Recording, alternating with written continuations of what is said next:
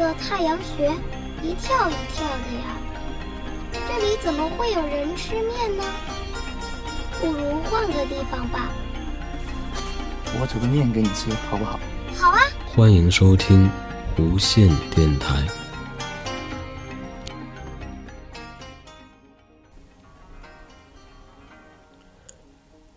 好，欢迎大家收听新的一期弧线电台。那之前的节目，嗯，按时间线介绍了宫崎骏导演执导的动画电影，啊，像一九七九年的《鲁邦三世》、《卡里奥斯特罗之城》，还有一九八四年的《风之谷》，一九八六年的《天空之城》，还有上一期的，啊，在一九八八年的《龙猫》。那这一期应该到了，啊，《魔女宅急便》。魔女宅急便应该是一九八九年，一九八九年的魔女宅急便。那可能这个听这个名字“魔女”，大家应该都知道，应该是有魔法的人吧？但是这个宅急便是什么意思？可能有的人不太清楚。那这里解释一下，宅急便应该就是类似这种啊快递速递这种，大概就是这个意思。可能好像有个快递就叫做宅急便吧，嗯，大概就是这个意思。那这部《魔女宅急便》呢，是吉卜力工作室推出的动画电影啊，也是吉卜力工作室制作的第四部作品，也是由宫崎骏所指导、制作还有编剧的。那首映日是一九八九年的七月二十九日，然后片长呢是一百零二分钟，然后配乐依然是久石让。那这个故事大纲的话。啊，这部电影还是应该大家看一下比较好。那先讲一下动画制作。那《魔女宅急便》的制作计划开始于1987年的夏天，当时特将集团询问作家角野荣子是否同意让吉卜力工作室的宫崎骏或者高田勋改编他的小说《魔女宅急便》，因为角野荣子从同这个认同《龙猫》和《萤火虫之墓》的制作呢。所以同意让宫崎骏或者高田勋来改编成动画。嗯，原本宫崎骏是以制作人的身份接下这个案子的。那《魔女宅急便》的导演一直因为无法确定人选，直到《龙猫》的制作接近完成的时候，吉卜力工作室开始招募《魔女宅急便》的工作人员。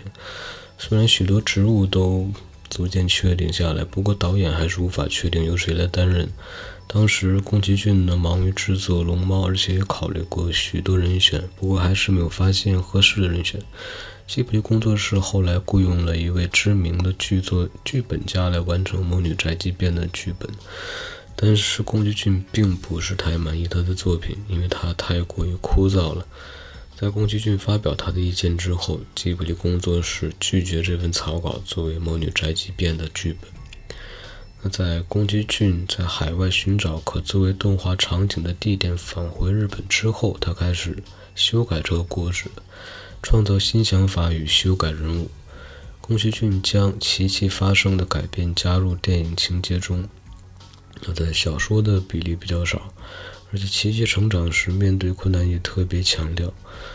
啊，他并说到，电影总是创造更逼真的感受，奇迹也将面临。比小说中更严酷的挑战，但是角野荣子对于电影的改编并不同意，这也导致电影剧本完成受到耽搁，甚至差点在剧本制作阶段就胎死腹中。宫崎骏与制作助理铃木敏夫于是前往角野荣子的家里，并邀请他参观吉卜力工作室。那当他拜访吉卜力工作室之后，才同意继续将电影拍下去。宫崎骏啊，后一九八八年六月十八日完成了这个草稿，并在七月八号公开。他也在此时透露他将担任导演的讯息，因为他对这部电影的影响已经很深了。然后这里面也提到了说，宅急便呢是日本大和运输株式会社的商标，虽然现在被当成宅急便的同义词，虽然大和运输出资，不过该公司。则由于原作未得到同意的情况下使用这个商标，而导致公司内部出现过争论。不过，根据日本商标法，并不需要得到公司的同意。《魔女宅急便》原本只有六十分钟，但是在宫崎骏完成画板后延长到一百零二分钟的剧情长片。那这部作品的背景呢？因为小说的背景是在北欧的某个虚构的国家，所以宫崎骏出手最开始寻找与背景有关的景色，主要将目标放在了斯德哥尔摩、阿斯雷德、南澳大利亚与瑞典的哥德兰岛。或是斯德哥尔摩老城，城市的建筑则是根据爱尔兰、巴黎与东京的银座街道来设计的。宫崎骏曾经提到过，说瑞典哥特兰岛上最大的城市维斯比是克里克的原型。虽然小说里描绘的克里克远比维斯比来的大，不过你可以在维斯比清楚地看到围绕城市的石头城墙、山丘上的市中心与钟塔。琪琪在街道上飞行的背景，则非常类似于维多利亚时代的阿德雷德市中心，或者是墨尔本。《魔女宅急便》的时代背景也受到过许多影迷的讨论，其中琪琪身上带的晶体管收音机似乎是一九五零年的样式，而且也出现过黑白电视。不过，汽车与飞机基本上是属于更早的年代，特别是哈德雷佩吉 HP 四二。这种飞机也曾出现在电影中。虽然八架哈德利佩吉 HP-42 都在1941年之前就退役或者被破坏了，宫崎骏后来解释说，《魔女宅急便》是发生在1950年代的平行世界中，第二次世界大战不曾爆发过。啊，他用平行世界给解释了。那关于这部动画片动画的片尾曲呢？啊，若被温柔包围，以及插入的歌曲《口红的传言》，则是要由这个荒井由实歌迷的宫崎骏所选定。最初曾打算将荒井由实的另一首歌曲《中央快速车道》选为开头曲，但因为歌词内容明显提及到日本当地的景点，所以并不符合动画背景。后来改成描写少女踏上旅程的这个口红的传言。那多次负责宫崎骏执导动画配乐的久石让，在替《魔女宅急便》制作配乐时，因为个人工作排程已经相当紧凑，而请宫崎骏常年工作前辈，同时具有音乐方面涉猎的高田勋协助担任音乐编导一职。那这部《魔女宅急便》在一九八九年七月二十九号在日本上映之后，吸引了二百六十四万人次观看。票房为四十三亿日元，而发行收入为二十一亿七千万日元。这部电影获得商业上的成功，也是日本一九八九年票房最高的电影。日本国内 VHS 销售量超过一百万部，DVD 销量超过三十万部。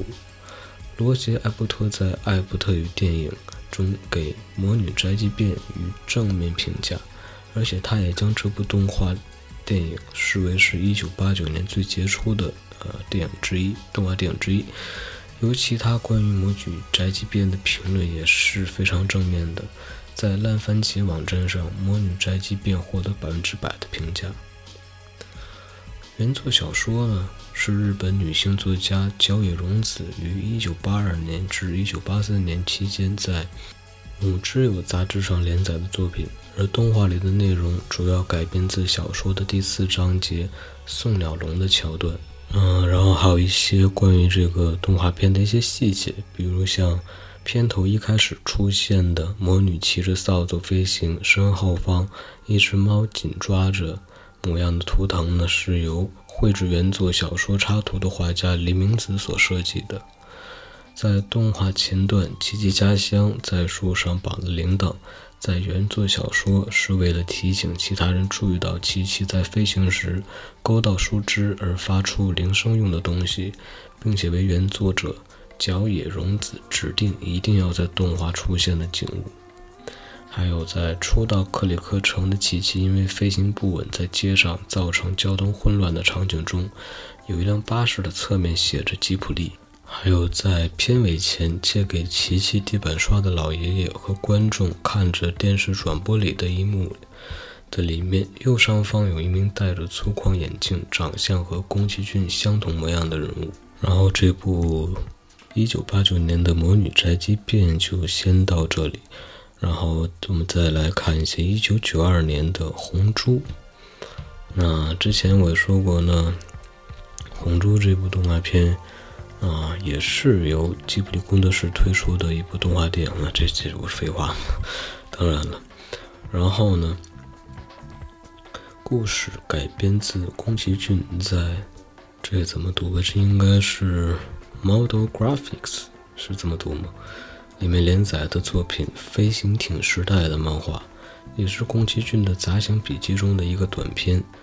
原作为十五页的全水彩绘图。那在香港，啊，本电影在一九九二年十二月二十四号上映，放映到第二年的。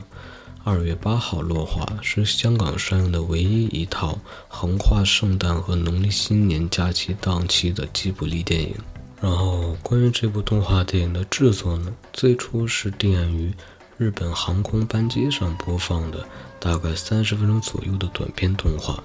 当时宫崎骏对动画主旨的诉求为，让脑劳累筋疲倦的中年人欣赏的影片。以及剧中角色不论正反两方皆尽情享受人生的动画，